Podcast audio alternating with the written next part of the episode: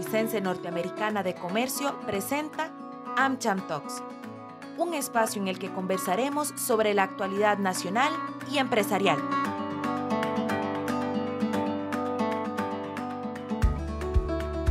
Bienvenidos a nuestro programa AmCham Talks. AmCham es la cámara multisectorial más grande de Costa Rica. Contamos con 49 años de trayectoria en el país. Este espacio tiene como objetivo brindar información en temas de actualidad mediante conversatorios y entrevistas con diferentes invitados. Les saluda Mariam Zúñiga.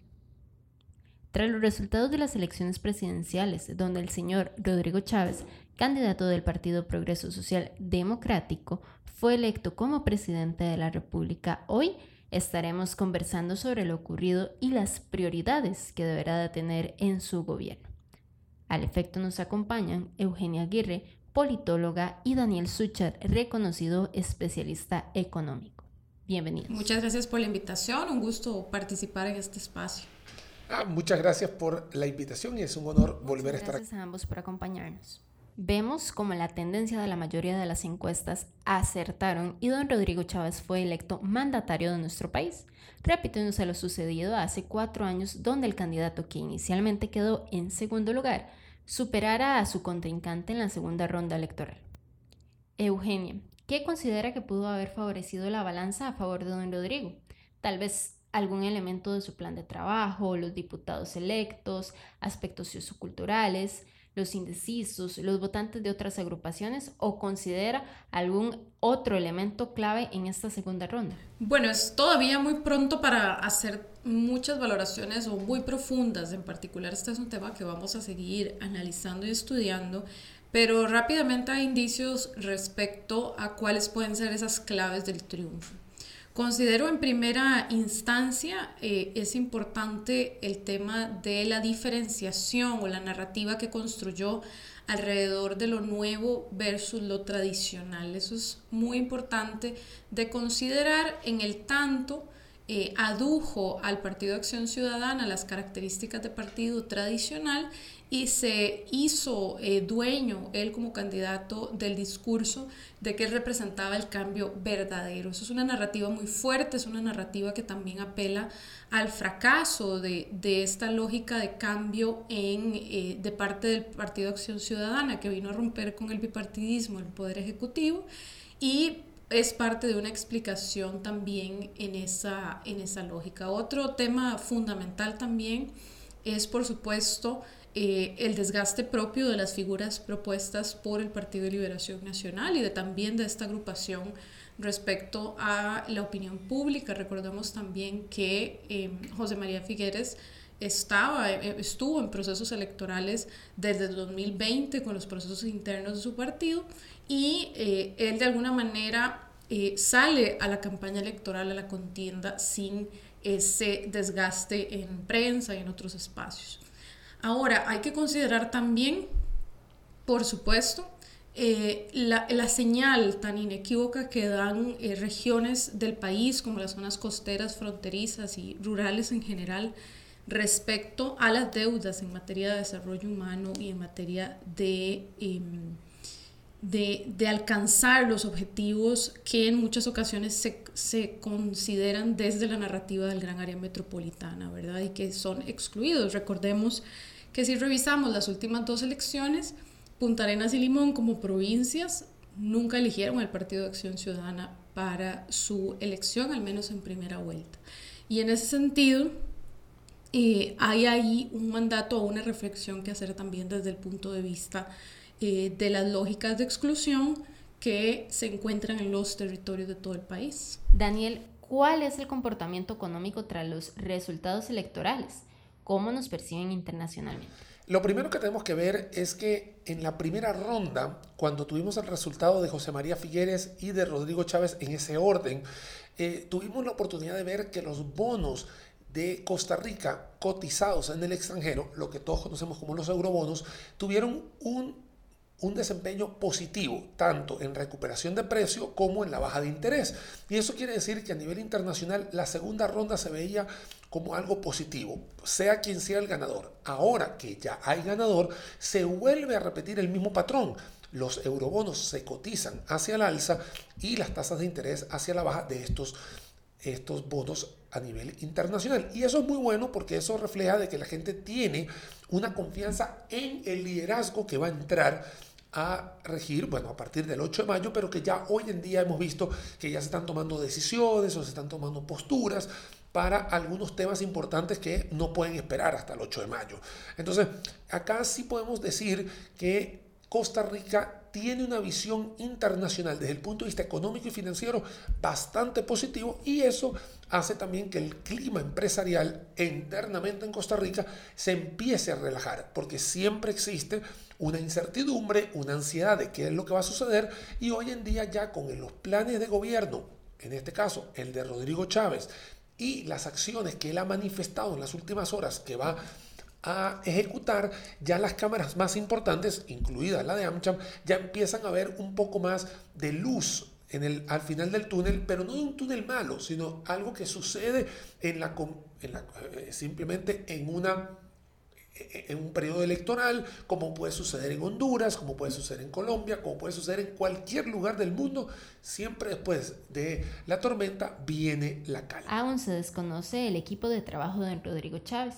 Se sabe que doña Natalia Díaz estará en su gabinete, pero ¿cuáles son los aspectos que deberá de tener o cumplir los candidatos de los casi mil puestos que debe designar? Bueno, eh, don Rodrigo ha manifestado en las declaraciones que ha empezado a dar a la prensa que eh, se, se, fundamentará principalmente en materia eh, de méritos y talento humano, es decir, en capacidades duras de em, los, las materias más importantes de la administración de lo público. El principal reto que tiene la agrupación es eh, conseguir figuras que em, sean leales al partido y que también tengan capacidades políticas, porque administrar lo público no es lo mismo que administrar lo privado y en consecuencia estos nuevos rostros que vayan a llegar van a enfrentarse no solo a la necesidad de contar con conocimientos duros, sino también a considerar capacidades en el marco de lo político.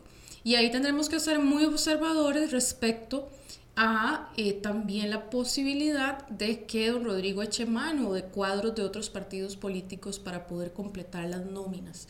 En este sentido, un planteamiento muy interesante que ha hecho y que me gustaría destacar, él ha manifestado que no va a nombrar eh, los cargos de viceministerios o figuras que trabajan directamente con las y los jerarcas, sino que le pedirá a estas personas que integren el gabinete que también eh, seleccionen ellos su equipo. Esto es, esto es un, un, tema que siempre se ha manejado distinto, normalmente es el presidente directamente eh, o la presidenta también la que indica quienes ocupan todos los cargos y puede resultar interesante valorar cómo lleve adelante este proceso, que es su reto principal, considerando que, que su carrera la ha hecho fuera del país y que em, tiene muchísimos espacios que rellenar. No se trata solo de los 17 ministerios, hay que pensar también en las instituciones autónomas, hay que pensar en los órganos desconcentrados, hay que pensar en integrantes de juntas directivas. Es una tarea muy compleja para poco menos o más de un mes en materia económica, ¿cuáles deben de ser esas tres o cinco prioridades de don Rodrigo en sus primeros 100 días de mandato? Una de las cosas importantes que nosotros vimos en la contienda era que ambos candidatos hablaban de la generación de empleo. Así que por ahí yo ya iba tranquilo de que cualquiera de los dos que ganara tenía que enfocar todas las baterías en generación de empleo. Y ahora que hay un ganador, ya sabemos que va a haber esa parte y se ha manifestado exactamente por ahí. Así que podemos ir diciendo de que los primeros 100 días, vamos a decir el segundo semestre del año 2022, van a tener un enfoque de generar empleo sí o sí, que es algo muy importante. 300 y pico mil de personas están desempleadas, el número más alto de la OCDE, 13,1 a la hora que estamos grabando este podcast, eh, no es nuestra mejor carta de presentación, así que don Rodrigo Chávez va a tener que mover rápidamente las decisiones que están a su mano, ¿no? porque recordemos que una cosa es lo que el presidente con su poder ejecutivo puede ejecutar y empezar a, a colocar puentes con la Asamblea Legislativa para promover proyectos de ley que puedan generar empleo lo más rápido posible. O sea, estamos hablando de que si no más digitales todavía no ha podido terminar de calar, eso hay que hacerlo rápido. Hemos visto el tema de empleo público que tiene que ver con las finanzas públicas, segunda arista importante para Rodrigo Chávez. Bueno, hay que moverse rápido por ese lado. Tenemos que ver qué va a suceder con la gasolina, la electricidad y las cargas sociales, que es otro punto fundamental, ya sería el tercero que estoy mencionando, que es cómo beneficiar más al bolsillo del costarricense que hoy en día, frente a una pandemia económica inflacionaria, queramos o no, el conflicto bélico entre Estados Unidos, Ucrania y Rusia, y pongo Estados Unidos porque al final también es un participante importante, ha hecho que los precios de los bienes, más que todo agrícolas y energéticos, han subido de precio y entonces también hay que saber jugar con todo eso y sortear esa parte. Y en cuarto lugar, me parece a mí que todo lo anterior no deja de ser importante, pero el cuarto punto es la desigualdad. Costa Rica es uno de los países más desiguales de la región. Seguimos teniendo, sí, un salario mínimo muy alto, pero eso no quiere decir que se cascadea de la misma forma a nivel nacional. Así que ahí yo creo que están los cuatro ejes claros que tiene que buscar Rodrigo Chávez y su equipo, ¿no? porque obviamente a lo largo de esta, de esta semana vamos a ver el equipo que va a estar conformando y va a tener que tomar decisiones rápidas, va a tener que atender esos puentes rapidísimos eh, a la hora de colocar presidentes ejecutivos, ministros, viceministros y por el otro lado acercarse también a lo que son el empleado público a través de los sindicatos, que no dejan de ser un papel eh, importante a la hora de tomar decisiones. El Rodrigo Chávez ha sido muy volcado al libre comercio, a, aperturas de monopolio, obviamente traer la reforma del Estado al, al tapete, cosa que no lo hemos visto hace mucho tiempo. Entonces, sí van a haber, digamos, algunas turbulencias que se van a ir viendo en los próximos días, pero es, es, lo que se necesita, o sea, es lo que Costa Rica necesita, porque si queremos resultados diferentes, no podemos seguir haciendo las cosas igual. Eugenia, ¿cómo prevé la dinámica a nivel legislativo al no contar el presidente electo con una fracción mayoritaria? ¿Considera que próximamente habrán acercamientos hacia otras agrupaciones políticas? Es altamente probable y estrictamente necesario. El presidente electo cuenta con eh, la fracción, la segunda fracción más grande, pero sigue siendo en términos numéricos para alcanzar las mayorías una fracción muy pequeña. Se le repite la misma situación a Carlos de Carlos Alvarado cuando llegó al poder en 2018. Y sobre esto lo que hemos aprendido es que en entornos multipartidistas se puede legislar. Este, este ha sido un periodo constitucional en el que se han roto récords respecto a producción legislativa y la calidad de la misma. Entonces hay un antecedente de que es posible. Lo que tiene que repetirse son también condiciones para la negociación y en este sentido eh, me preocupa un poco que el presidente no esté acompañado de una bancada legislativa eh, sólida o que pueda eh, mantenerse cohesionada a lo largo de todo el periodo constitucional porque van a estar, sino, van a estar en una situación de desventaja numérica de manera permanente. Eso va a ser algo que van a tener que aprender a lidiar y para lo que van a tener que tender puentes permanentemente. ¿Hacia qué podemos valorar que se inclinen? Básicamente hacia una lógica de acuerdos temáticos según coyunturas y según temas de interés común, donde puedan coincidir según las agendas de cada partido político este es, un, esta es una asamblea que va a tener que recurrir a esa misma forma que eh, se ha utilizado a lo largo de estos cuatro años. Otra consideración muy interesante en términos de lo legislativo es la temática del liderazgo de doña Pilar Cisneros. ¿Por qué? Em, rápidamente, eh, bueno, es una costumbre parlamentaria, una cortesía parlamentaria no escrita de que el partido gobierno eh, encabece el directorio legislativo el primer año. Sin embargo, doña Pilar, por no cumplir con el requisito de nacionalidad, no podría ocupar puestos en el directorio legislativo y eso pone a la fracción en una situación compleja, dado que ella ha sido su principal vocera y su principal figura a lo largo de todo este proceso electoral. Otra consideración fundamental y en ese sentido es que también es más que necesario, casi obligatorio, que los diálogos empiecen a dar entre las fracciones políticas, es que por primera vez en la historia don Rodrigo Chávez va a poder entrar a el Poder Ejecutivo con el control de la agenda parlamentaria. Esa reforma fue pensada y razonada hacia darle posibilidades al Ejecutivo de concretar sus grandes proyectos desde los primeros meses. Y va a tener que enfrentar entonces al mismo tiempo, eh, don Rodrigo, no solo la conformación del gabinete y las tareas propias de la transición del gobierno, sino también él va a tener que ser muy acucioso él con sus equipos de trabajo respecto al planteamiento que vayan a hacer para eh, la propuesta de agenda legislativa y la gestión conjunta de esta. Como lo mencionó en su respuesta anterior, hay aspectos que aquejan a la sociedad, tales como las alzas en combustible, canasta básica y tipo de cambio. ¿Qué debe hacer don Rodrigo desde su gobierno para frenar estos incrementos y el descontento de la población? Bien lo acabas de mencionar, son tres cosas que impactan directamente al bolsillo del costarricense. Y quiero empezar primero por el tipo de cambio, porque el tipo de cambio tiene un protagonismo muy importante, no solo en la gasolina, sino en prácticamente más del 85% de los productos que nosotros compramos en el supermercado o son importados o tienen componentes importados. Entonces, mantener una calma, una serenidad, tranquilidad en el mercado costarricense y, por supuesto, hacer de que el turismo vuelva a ser ese 8% del Producto Interno Bruto, hace que vengan los dólares Costa Rica. Hablé hace unos minutos atrás del proyecto de nómadas digitales. Viene a traer dólares al país. Tener la posibilidad de seguir invitando y seguir incentivando la inversión extranjera directa son dólares que van a venir al país.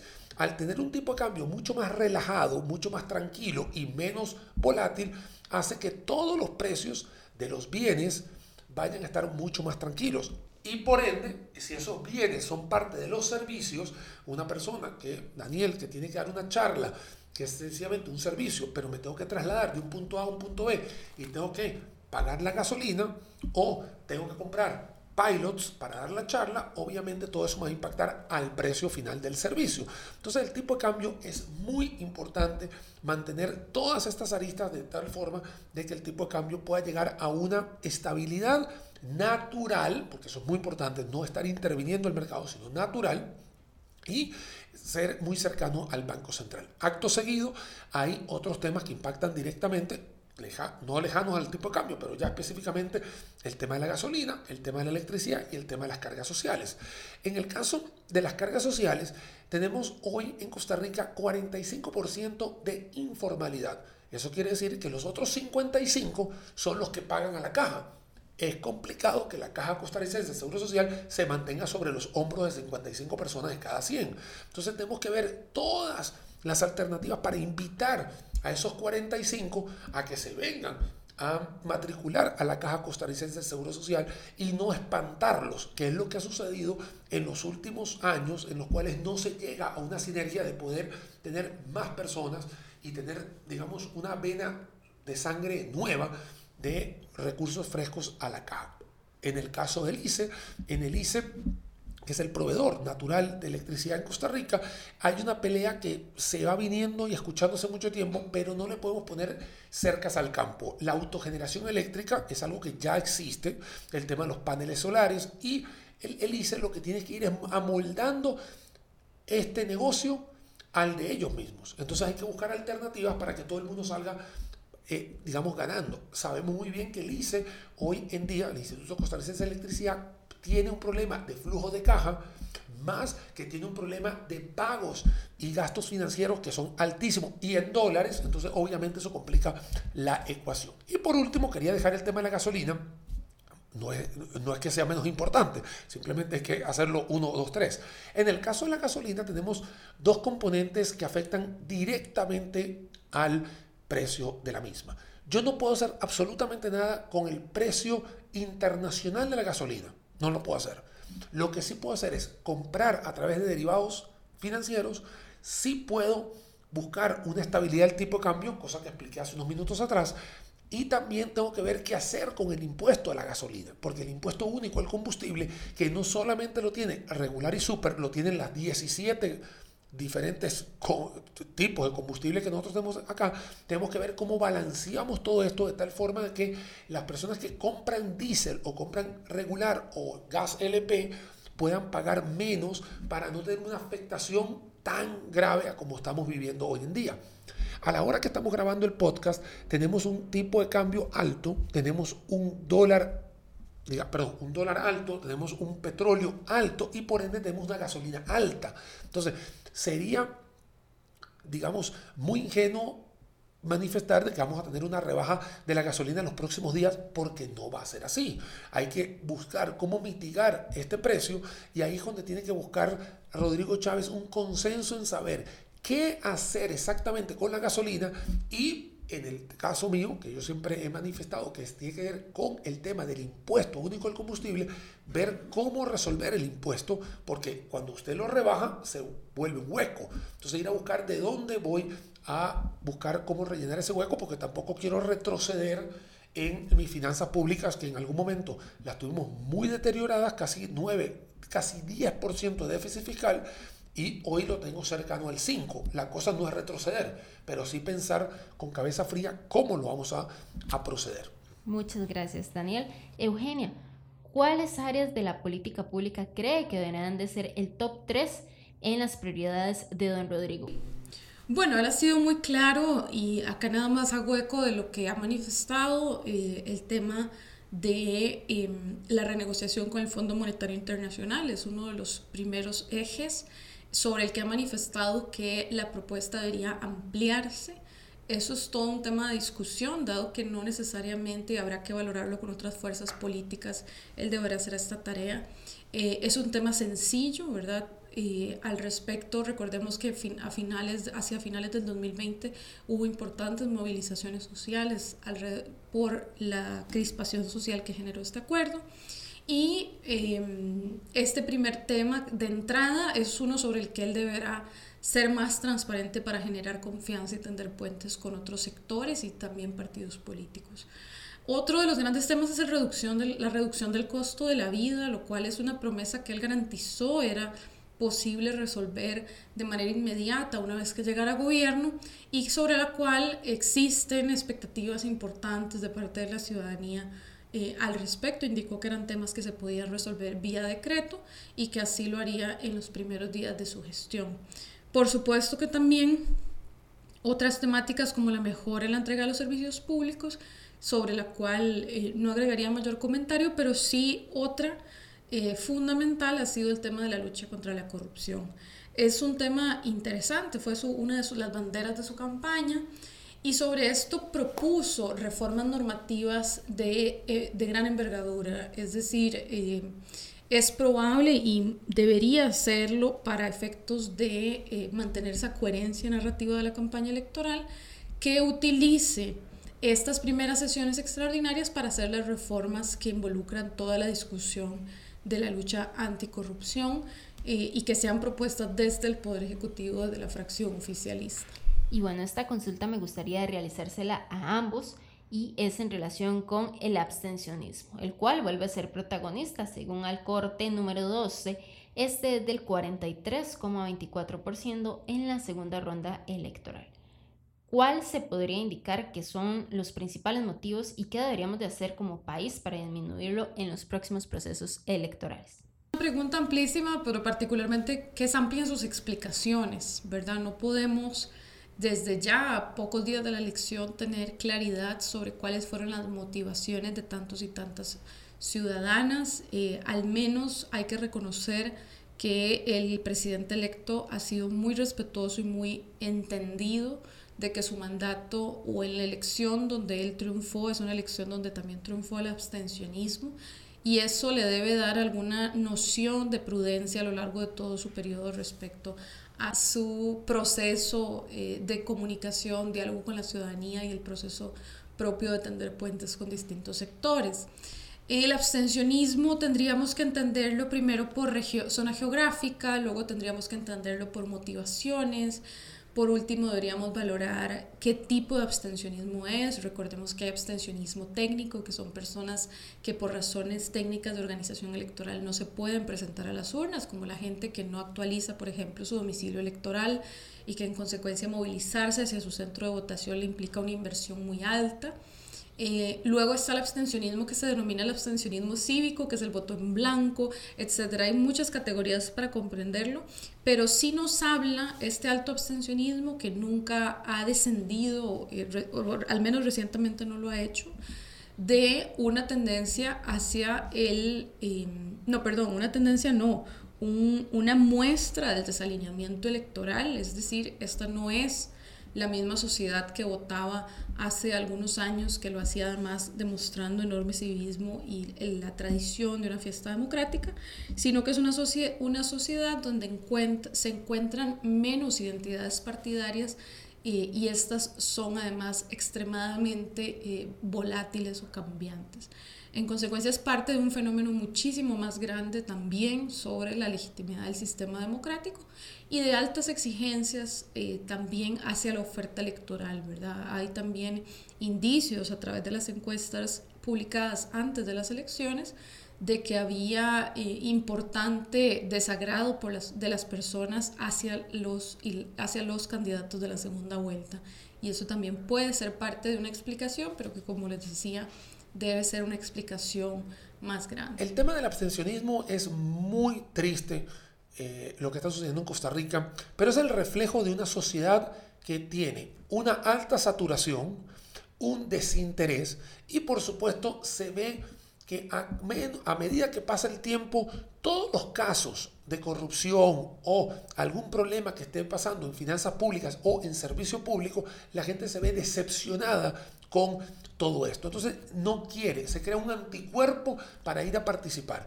La primera ronda tuvimos un 40,1 histórico. En la segunda ronda batimos el récord, en eso sí fuimos perfectos, pero la cosa es ver por qué la gente está molesta, irritada, por qué no quiere, ser, eh, no quiere participar. Una de las cosas que tenemos que entender es que fuera del Valle Central la abstención todavía es peor, llega casi al 50% o un poquito más. Y ahí tiene toda la razón de ser el silencio que se manifiesta la gente al no votar, puesto que muchos políticos, y no lo voy a decir en esta contienda, estamos hablando generacionalmente a través de las últimas décadas, la gente llega a pedir los votos y al final no terminan haciendo absolutamente nada por las provincias. Y, aquí se ha hablado mucho de las provincias costeras, que son Punta Arenas y Limón, no Guanacaste, porque Guanacaste es como una especie de país aislado donde el turismo sí está rimbombante, tiene aeropuerto internacional, el Daniel Oduber, y que obviamente tiene otro, un tratamiento diferenciado. Pero Limón y Punta Arenas, lamentablemente, han sido muy olvidados y ahí está la respuesta a través de un abstencionismo, bueno, por encima del 50%. Ahora, ¿qué pasa en el Valle Central? Las generaciones que vienen después de nosotros, que son las personas que están entre los 18 y los 35 años, hoy en día se están dando cuenta que la política pareciera no interesarles o no servirles o sencillamente es un desinterés de todo esto. Las redes sociales han sido partícipe importante todo esto. Si bien algunas cosas son beneficiosas, otras son definitivamente lo contrario. Me parece que las contiendas electorales se han llevado a un punto en que la gente está harta, en mayúscula, de, ver toda una pelea de gatos, de gallos, de patio, como usted quiera llamarle, y la gente ve que no hay una seriedad en todo esto. ¿Es culpa o responsable de alguien? No, es toda la sociedad que hemos caído en esa tentación de mandar memes, de mandar videos, de compartir, de verlos, de reírnos y por supuesto de saturar nosotros también otros chats.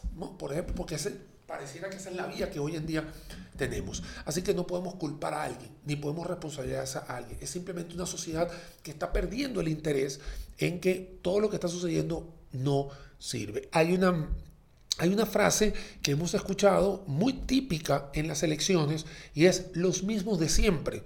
Pero es, es verdad, los mismos de siempre porque nadie quiere entrar, porque la gente tiene miedo, la gente no le interesa, la gente prefiere estar en su lugar privado y, y que no lo fastidien en su vida porque hemos visto contiendas en las cuales prácticamente le falta exámenes de sangre para decir qué es lo que sucede con un candidato. Entonces, cuando nosotros vemos que se repiten algunos apellidos o se repiten algunas personas es porque exactamente no hay generaciones de relevo y la generación de relevo no quiere entrar sencillamente porque no siente la comodidad de servir al país, puesto que también va a tener que afrontar una gran cantidad de cosas lejanas a el servicio público y a veces estar en esos zapatos no es tan fácil. Para concluir con este episodio, me gustaría que ambos brinden sus recomendaciones, eh, lo que sintieron que fue parte de este proceso electoral o algún mensaje de cierre.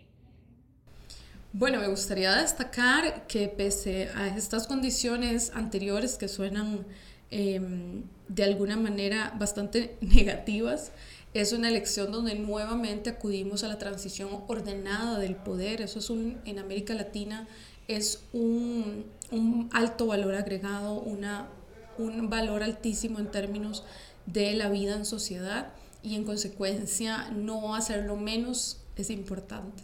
Eh, respecto a, los resultados, manifestar eh, que, que también se respetó la voluntad popular y que esta es clave en términos de garantizar el rumbo del país, recomendar siempre la prudencia eh, al presidente respecto a la lectura que haga de su triunfo, es una lectura que debe ser prudente y sensata, dado que no fue un tsunami o una, un, un tsunami del resultado electoral, es decir, hay un apoyo eh, históricamente menor que en elecciones anteriores a él como presidente electo y esa lectura tendrá que mantener a lo largo de todo su periodo.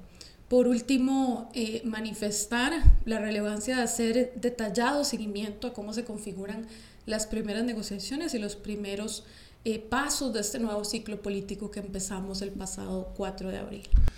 El próximo gobierno tiene muchísimos retos en temas económicos y financieros.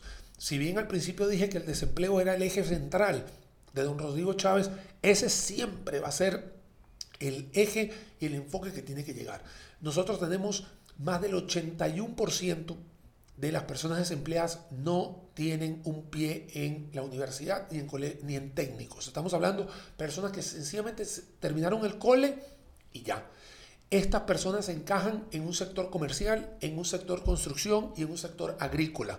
Entonces aquí es donde uno tiene que decir qué voy a hacer para construcción, qué voy a hacer para la, parte comercial y qué voy a hacer para la parte agrícola y cómo mejorar estas condiciones para que la gente siga invirtiendo en todo esto. Y cuando hablo de, de agrícola, Sí, tiene que ver con las zonas rurales, pero también las zonas rurales tienen construcción, tienen manufactura y tienen comercio. Así que muchas de las cosas que tienen que darse son estas tareas manos a las obras.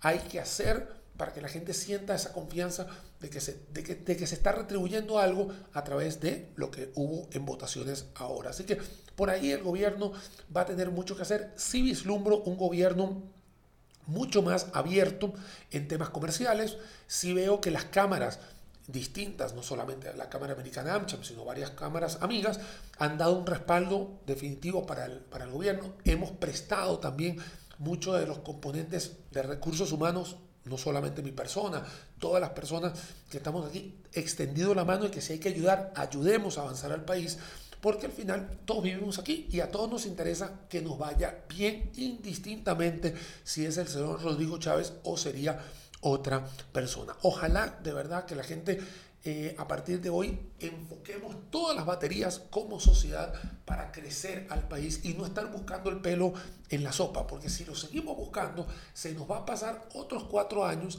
y donde sí nos pasa una factura cara es que Panamá está haciendo bien las cosas, Guatemala también está haciendo bien las cosas, El Salvador y Honduras, que son nuestros compañeros del barrio centroamericano, y Costa Rica tiene que ponerse a trabajar y va a ser cuestión de cada uno de nosotros. Así que el mensaje final es, indistintamente de que hoy esté Rodrigo Chávez, sigamos trabajando, sigamos aportando, y si usted que está escuchando este podcast tiene ideas en su sector, tráigalas aquí a la Cámara Americana, porque aquí hay foros Así como yo lidero el de, Economía y Finanzas, tengo una gran cantidad de compañeros que lideran otros foros. Estamos siempre abiertos a escuchar esas, esas iniciativas y obviamente gravitarlas a la Junta Directiva, que al final la Junta Directiva hace eco de todos nosotros. Así que cordialmente invitados. Muchísimas gracias a ambos por acompañarnos. Con muchísimo gusto. Un enorme gusto y siempre a la hora. Perfecto, y a usted también le agradecemos por acompañarnos en este episodio de AmCham Talks, su programa de actualidad. Les invitamos a seguirnos en nuestras redes sociales como AmCham Costa Rica. Agradecemos su compañía y los esperamos en nuestro próximo episodio.